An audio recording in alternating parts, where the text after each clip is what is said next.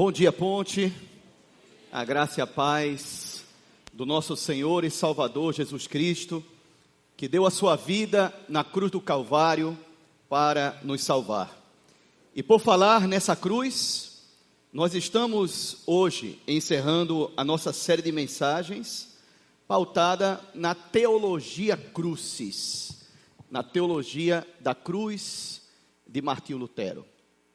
Os reformadores, neo-reformadores, teólogos, filósofos da reforma, eles coincidem em dizer que a teologia cruz de Lutero foi um grande marco, porque todos os princípios que se seguiram, os princípios ou as máximas, que são chamados de cinco solas, ou cinco somentes, né?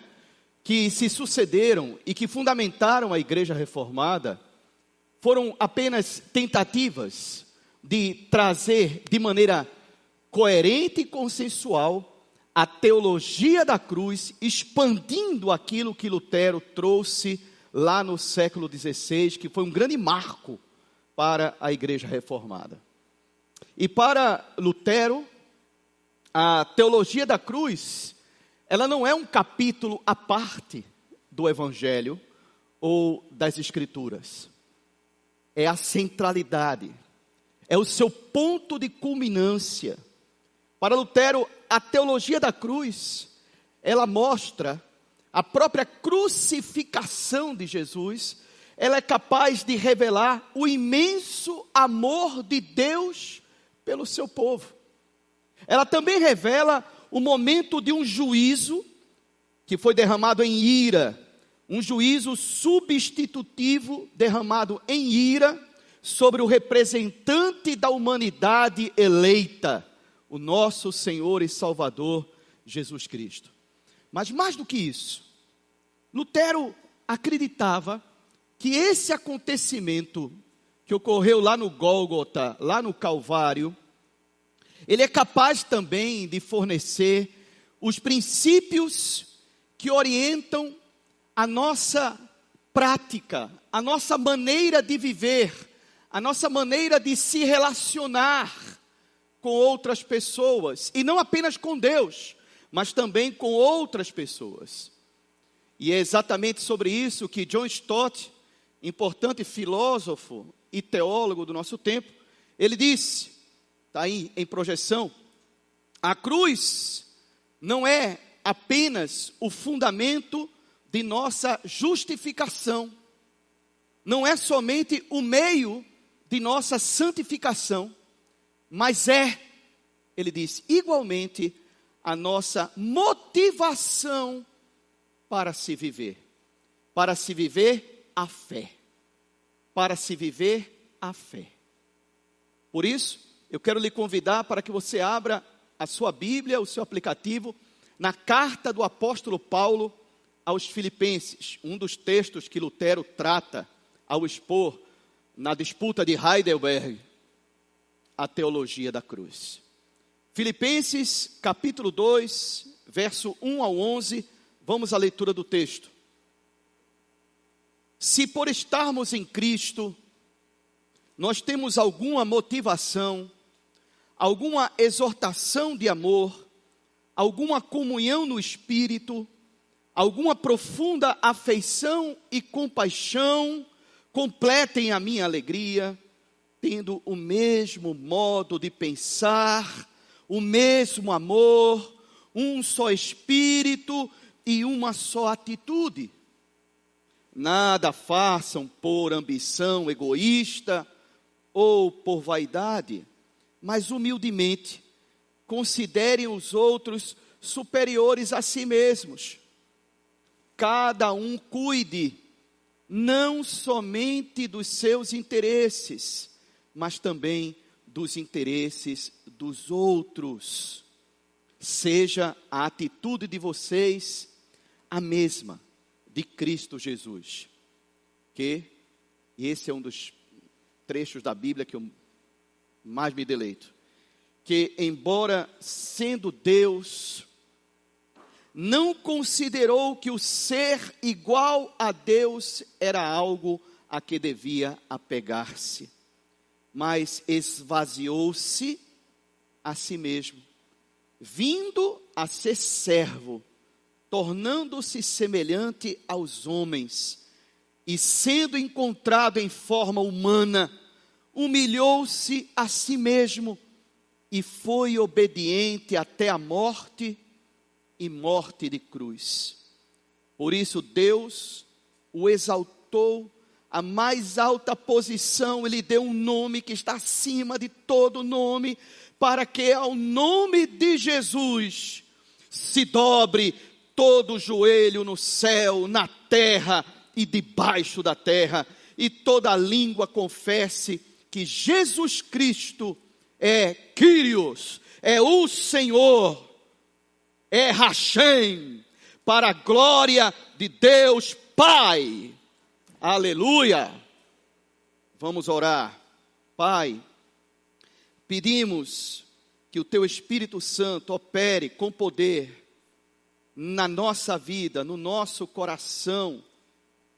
Pedimos que essa palavra possa produzir frutos de arrependimento, que a nova natureza que está em nós, que foi plantada pelo Senhor, que é desenvolvida pelo Senhor em nós, que ela possa abundar, ocupar os espaços do nosso coração e que possamos ter a mesma atitude que o Senhor, que mesmo sendo Deus, não considerou o ser igual a Deus algo a que deveria pegar-se, mas se humilhou que possamos ter um espírito de humildade no nosso coração e, através disso, glorificar ao Senhor na nossa vida, em nome de Jesus. E a ponte diz: Paulo escreveu essa carta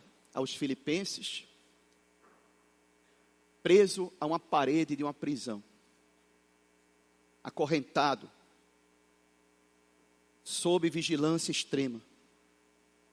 Aguardando o seu julgamento lá pelo ano 60 a 64 depois de Cristo.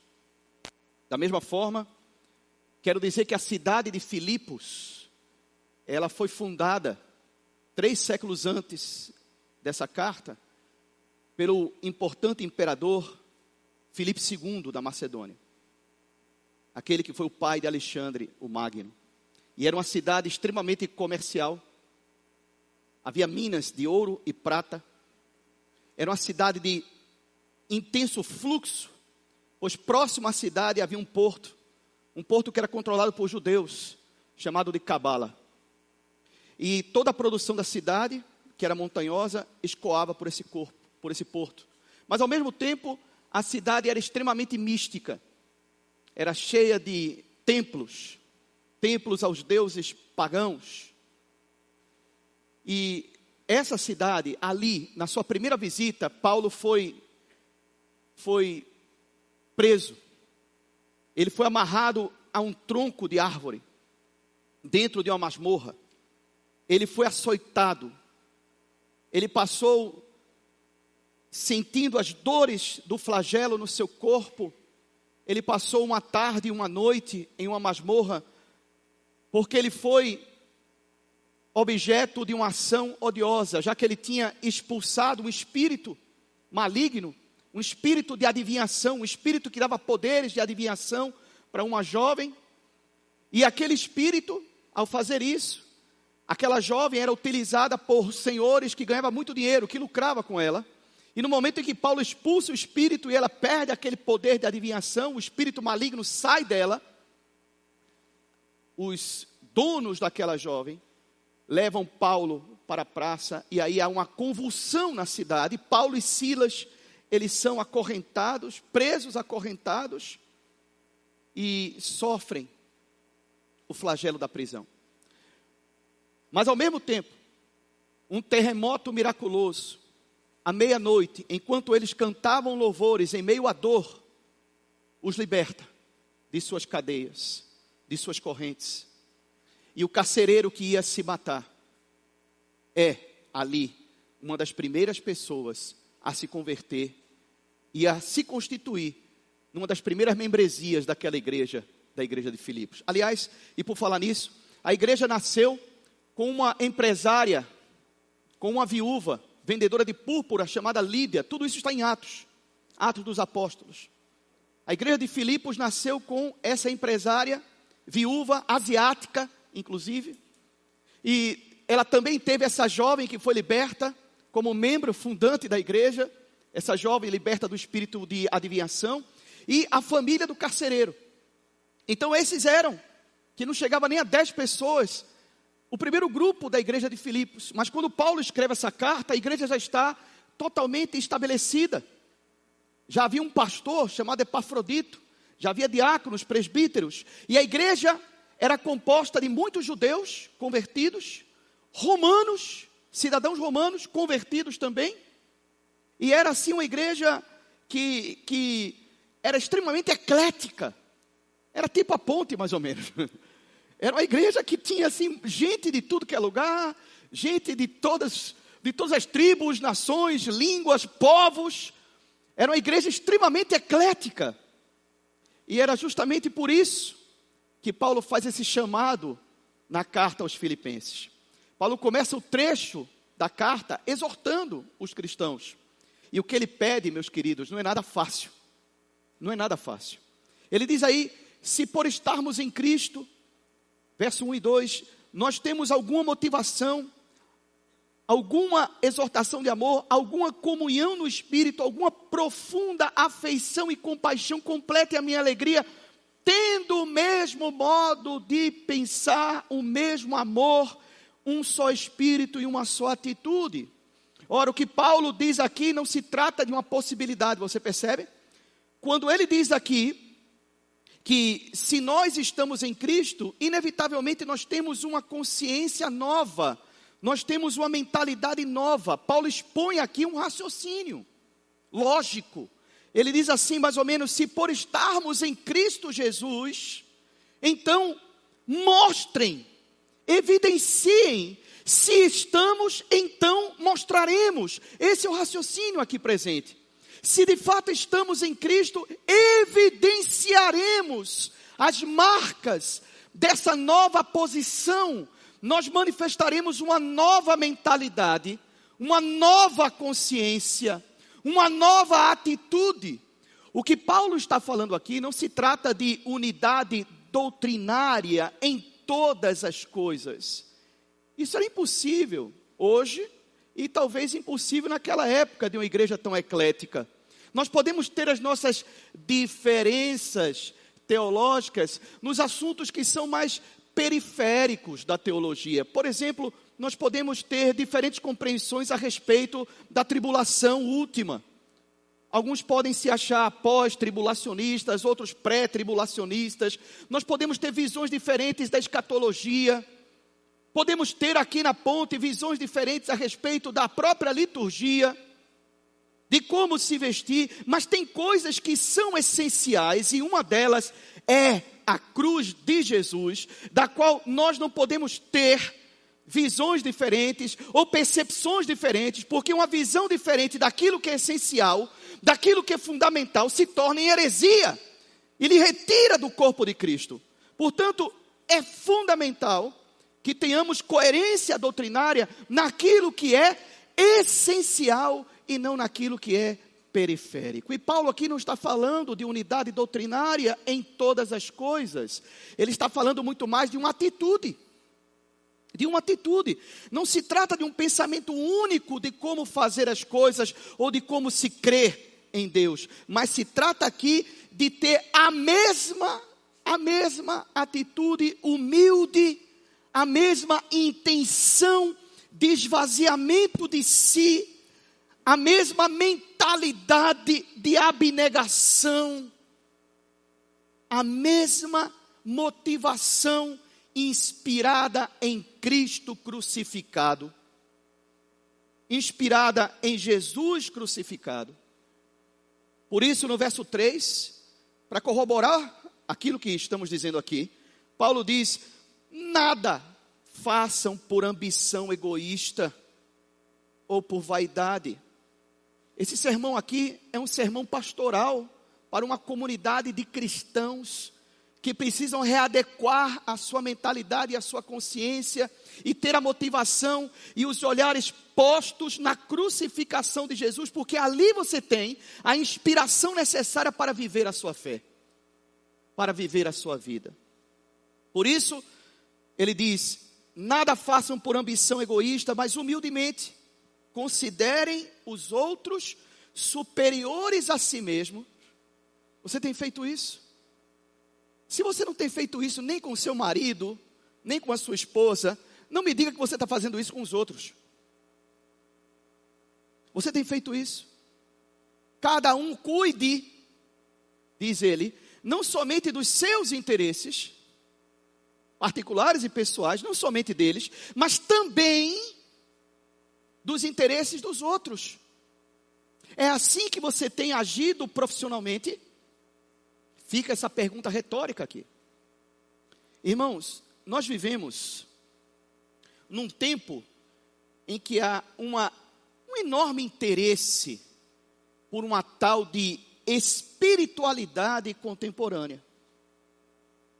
Mas essa espiritualidade, se você observá-la bem, ela é excessivamente individualista. Ela é pautada e forjada no esforço pessoal. Logo, ela não tem nada a ver com a espiritualidade cristã.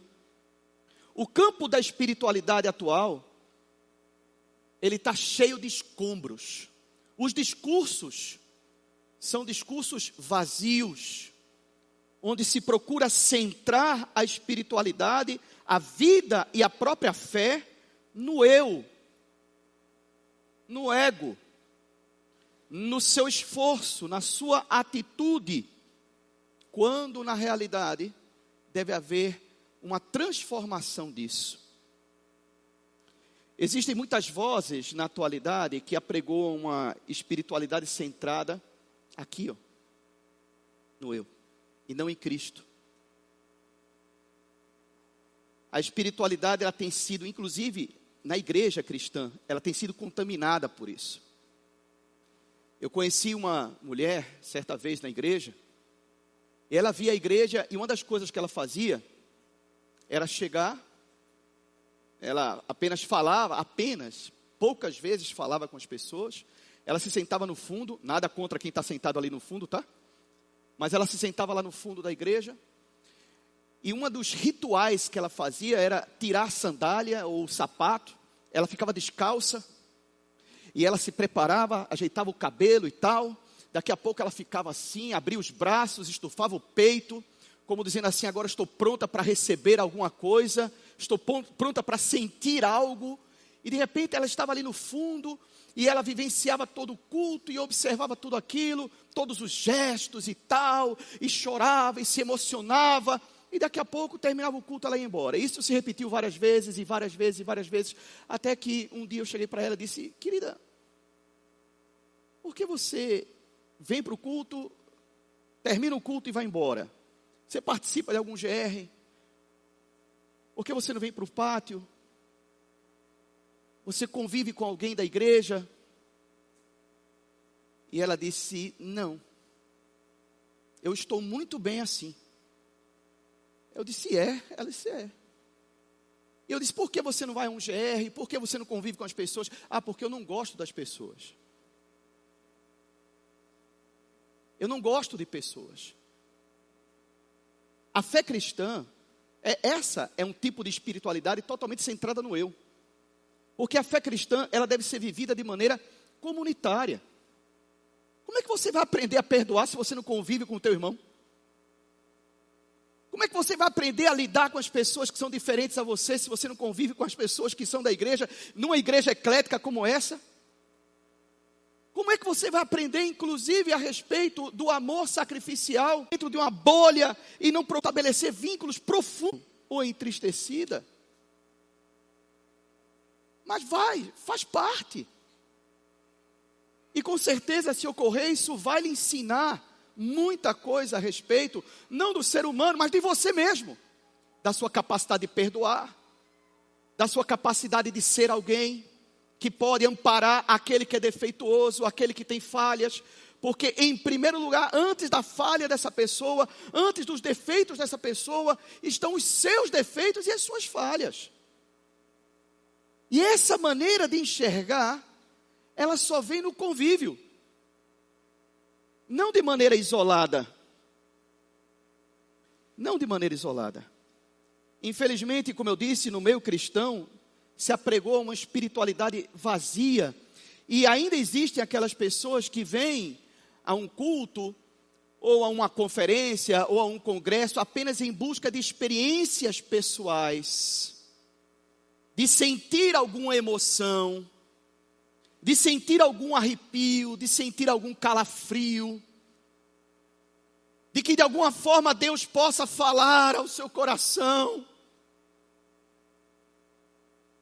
E eu ouvi agora recentemente uma pessoa acho que foi Augusto Nicodemos, se não me engano, ele disse assim: o perigo de, de se ler uma biografia, uma biografia de pessoas que tiveram experiências com Deus, é você achar que aquelas experiências daquela pessoa, elas serão também experiências suas. Mas Deus lida de maneira diferente com as pessoas.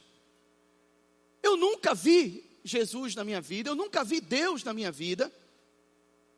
Nunca. Eu já ouvi Satanás falando, mas Deus, eu nunca vi. Para que essas pessoas possam estimular o seu ego, ser como ventiladores. E essas pessoas se comportam como aquele bonequinho de posto. Quando eu falei isso lá no RA no domingo passado, o pessoal lá da comunicação começou, ficou filmando para fazer meme depois, viu? Aí de repente, vou fazer aqui também, para o pessoal também fazer aqui se quiserem. Mas vamos lá. É mais ou menos isso. Você já viu aquele bonequinho de posto? O bonequinho de posto é ali, desinflado e tal. Você coloca um ventilador embaixo. Daqui a pouco. Aí ele vai subindo. Opa! Aí, ó. Ô glória! Aí daqui a pouco. Aí o ventilador corta. E tem gente que se comporta como esse bonequinho de posto. Quer dizer, ele sempre vai detrás de um ventilador. Geralmente de alguém que não prega o evangelho, que está pregando autoajuda. Autoajuda. E aí vai detrás desse ventilador para quê? Para que esse ventilador possa ser ligado e estimular a sua espiritualidade. Pobre, cego, nu, Meus queridos, no meio cristão existem tantas pregações que se transmutam de evangelho, mas na realidade é autoajuda, que você precisa ter coerência em saber discernir essas coisas. Porque nessas pregações de autoajuda, o Deus ele se transforma numa espécie de improvement. Para quem sabe da linguagem marqueteira empresarial, improvement, que são técnicas que lhe ajudam a alavancar a sua própria carreira ou a sua identidade. Deus é isso para muita gente. O que é que Deus pode fazer por mim? Não é o que, Deus, o que eu posso fazer por Ele, mas o que é que Ele pode fazer por mim? Veja que a espiritualidade nesse caso, ela está ainda muito centralizada, centralizada no eu. E para muita gente, emoção é mais relevante do que o próprio Espírito Santo, performance é mais importante do que santidade, publicidade é mais importante do que relacionamento em secreto com Deus, verdadeiro, agrados à plateia, são mais importantes do que a própria verdade. Em que mundo estamos? Nesse. Que é um mundo falso. Existe uma espetacularização da vida, do evangelho, e tudo é falsidade. É, eu fiz um reducionismo agora. Mas, na maioria dos casos é assim. Precisamos ter a sensibilidade para perceber essas coisas. E como está lá escrito no livro do Apocalipse, foge dela, povo meu. Sai fora. Porque o Evangelho, ele não é massageio de ego, ao contrário, ele confronta. Você está sendo confrontado aqui hoje. A pregação do Evangelho confronta ela lhe deixa muitas vezes sem saída e vai lhe deixar sem saída. para depois lhe apresentar a porta, a porta aberta, que é Cristo, a luz ao final do túnel, que é Cristo. Ela vai lhe, lhe levar a um estado de não tem jeito para mim. Sim, tem. Cristo é a solução. Imagine Paulo estar diante de uma comunidade eclética, que poderia ter uma tendência à compartimentalização, eita palavra difícil da gota, a uma setorização, prefiro essa. E, e Paulo combate essa possibilidade de uma espiritualidade centrada no eu, ou em grupos, dizendo: seja a atitude de vocês a mesma de Cristo Jesus. Tenha em mente a motivação de Cristo, que, embora sendo Deus, não considerou que o ser igual a Deus era algo a que devia apegar-se, mas esvaziou-se a si mesmo. Olha, isso na teologia chama-se kenosis, que é o esvaziamento de Cristo. Cristo vem a esse mundo como homem, ele deixa a sua glória, deixa a sua condição de receber louvores, adoração, de estar ali na governança do universo, e vem como homem para ser o servo de, do Senhor. O servo do Senhor, apregoado por Isaías, o santo de Israel.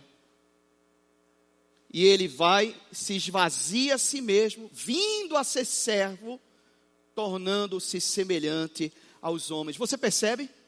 Embora sendo Deus, ele não se apegou a isso. E aqui há um contraste direto com Adão. Porque Adão não era Deus, mas quis ser Deus. Jesus é Deus, mas não se apegou a isso e veio como homem, 100% homem, 100% Deus. Por isso que Paulo diz, não é igual aos homens, é semelhante aos homens. Porque Jesus não tinha uma natureza pecaminosa. E sendo encontrado nessa forma humana, Paulo diz, verso 8: humilhou-se a si mesmo e foi obediente, aquele que dá ordens, aquele que sustenta as estrelas com a palavra do seu poder, aquele que criou todas as coisas e as mantém, ele agora se humilha a si mesmo, sendo obediente, e obediente até a morte. E Paulo ainda completa dizendo, vírgula, e não é qualquer morte, mas é a famigerada, a maldita, a odiada, a vergonhosa, a dolorosa morte de cruz.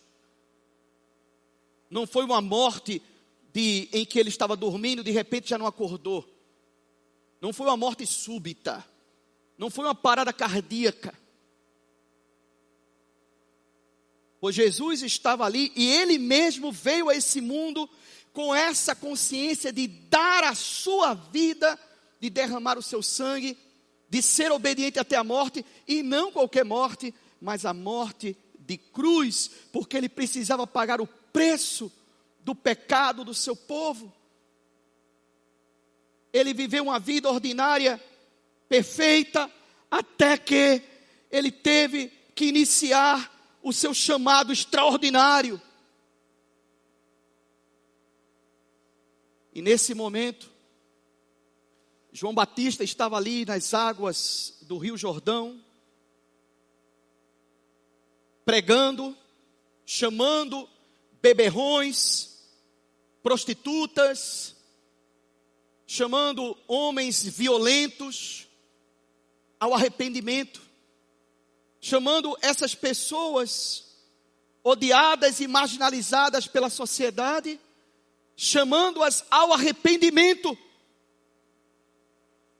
Até que de repente o seu coração começa a pulsar mais rápido, a bater mais forte, e ele olha para o alto e vê Jesus. E no que ele vê Jesus, ele diz: Eis o Cordeiro de Deus que tira o pecado do mundo. Meus queridos, talvez essa analogia de Cordeiro de Deus, ela esteja um pouco distante de nós, temporalmente e culturalmente, mas na época de Jesus, milhares de cordeiros eram sacrificados por ocasião da Páscoa.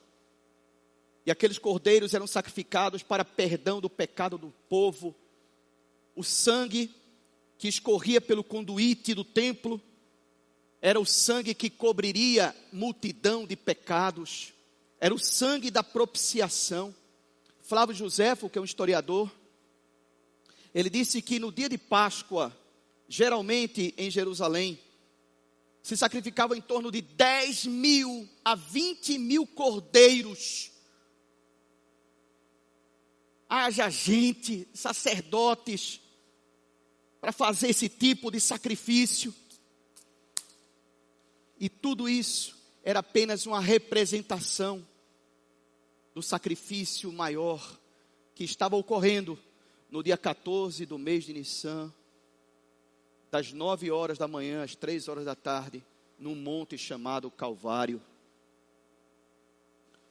Jesus ele foi obediente ao Pai, ao seu propósito, à sua missão.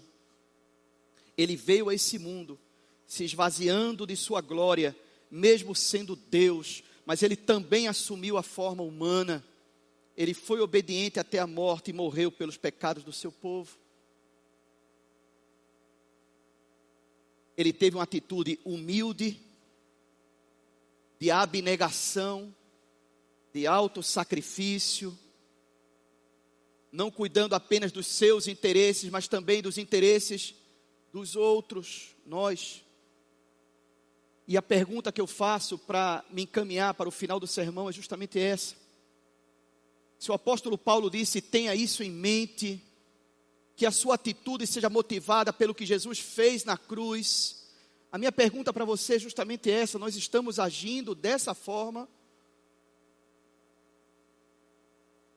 Temos a cruz de Cristo que Jesus fez como o norte, a inspiração, a máxima, a motivação para o nosso agir, nós estamos sendo orientados pelo propósito de Deus, estamos vivendo a nossa vida orientados por esse propósito, que é o propósito de Deus, no nosso trabalho, na comunidade da fé, na igreja, nós temos tido o mesmo sentimento que houve em Cristo Jesus, essa mesma predisposição para se humilhar,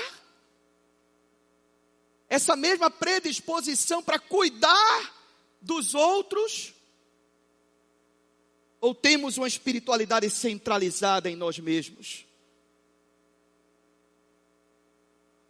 Porque quando estamos cheios de nós mesmos, inflados em nosso ego. O que importa é a nossa vontade, é a nossa imagem, é a nossa palavra, é o nosso discurso. Se você ainda está nesse plano, você está no plano de uma espiritualidade centralizada no eu. Deus importa mais para aqueles que têm uma, uma espiritualidade centralizada em Cristo, Deus importa mais do que o seu próprio eu. Quando, e veja se não é assim, as pessoas muitas vezes elas se revoltam quando têm as suas ideias contestadas.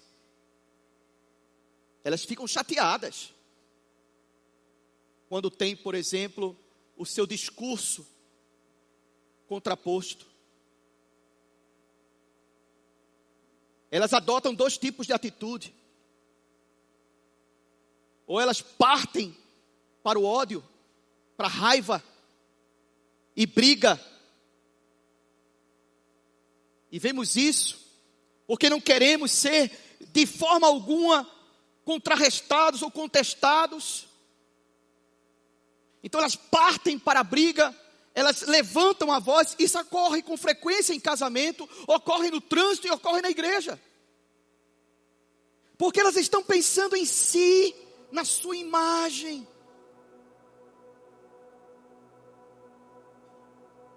Elas estão pensando em crescer. Sabe o que João Batista disse para os discípulos que vieram até ele quando ele estava encarcerado? Ele disse: Convém que eu diminua e Cristo cresça. Essa atitude é uma atitude em que, ao fazê-lo, nós estamos agindo como Jesus crucificado. Quando oferecemos a outra face, o que é isso? Quando alguém fere a nossa integridade, você não vai partir para o braço, faz isso. Você dá a outra face, isto é, você dá as suas costas e sai. E você pode sair com raiva. E você pode sair ferido e machucado, mas você sai. Você não discute. Por quê? Porque a sua justiça é Cristo. Quando você tem a sua integridade ferida, quando seus direitos são de alguma forma tocados e removidos, você simplesmente abre mão da sua autodefesa. Isso é difícil, mas ao fazer isso, nós estamos a quando somos suportamos. Quando somos caluniados, procuramos conciliação. O caluniado procura conciliar. Até agora, temos chegado a ser considerados lixo do mundo, escória de todos. Pode projetar aqui, viu, meus queridos? Não escrevo estas coisas para que vocês fiquem envergonhados. Pelo contrário, para demonstrá-los como a filhos amados. A cruz, meus irmãos, é um chamado à autonegação e à afirmação própria, as duas coisas. Mas entenda, a cruz é um de transferência de um autor autonomia generosa.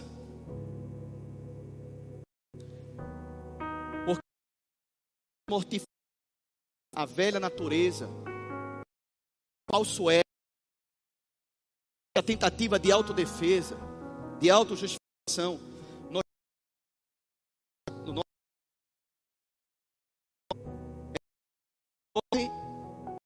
e eu vou falar aqui da literatura de uma obra chamada Dr. Jekyll.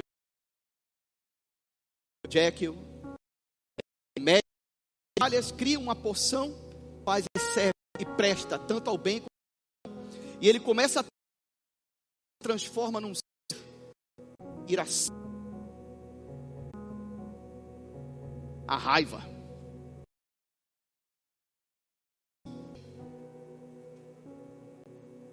A história é Jekyll, sempre que ele se sentia caído ou de alguma forma ferido, ele tomava a poção, assumia um alter ego e Hyde iria vingá-lo com o seu ódio. E isso é muitas vezes o que nós fazemos. Só que o que Cristo propõe para nós é justamente o contrário. Nós somos Hyde. Nós, a palavra de Deus, da oração, da comunhão com o Pai, para nos transformarmos agora em Jekyll.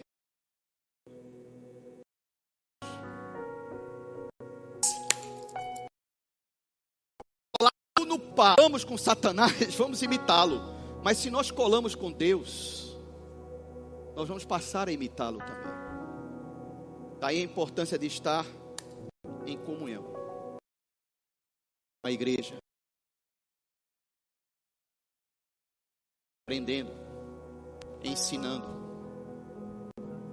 Quanto mais próximo, mais o Espírito de Cristo que está na comunidade vai transformando o nosso coração e vai nos dando forças para chegarmos a ser um dia, nem que seja na glória, alcançarmos a estatura, a semelhança do nosso Cristo Jesus, o nosso Salvador.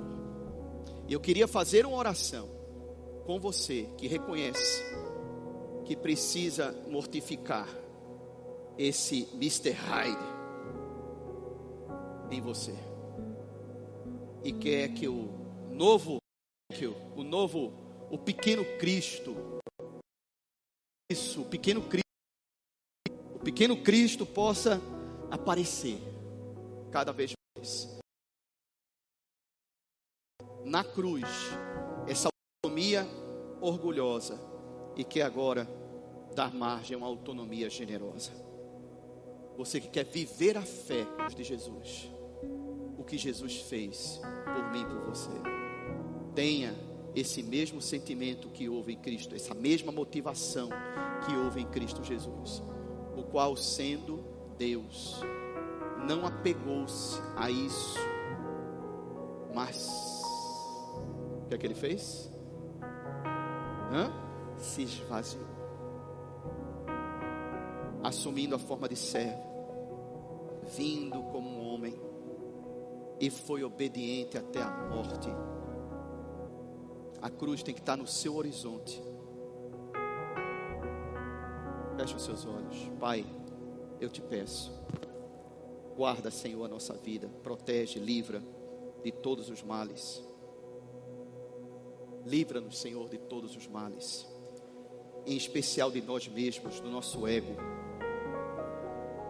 Guarda-nos, Senhor, na tua presença. E que possamos glorificar ao Senhor com a nossa vida, que possamos ter, de fato, Senhor, no nosso coração, a motivação necessária para seguir ao Senhor e para ser estabelecido em fé. Entregamos, Pai, o nosso coração nas tuas mãos. Opera nele e abençoa-nos em nome de Jesus. Amém.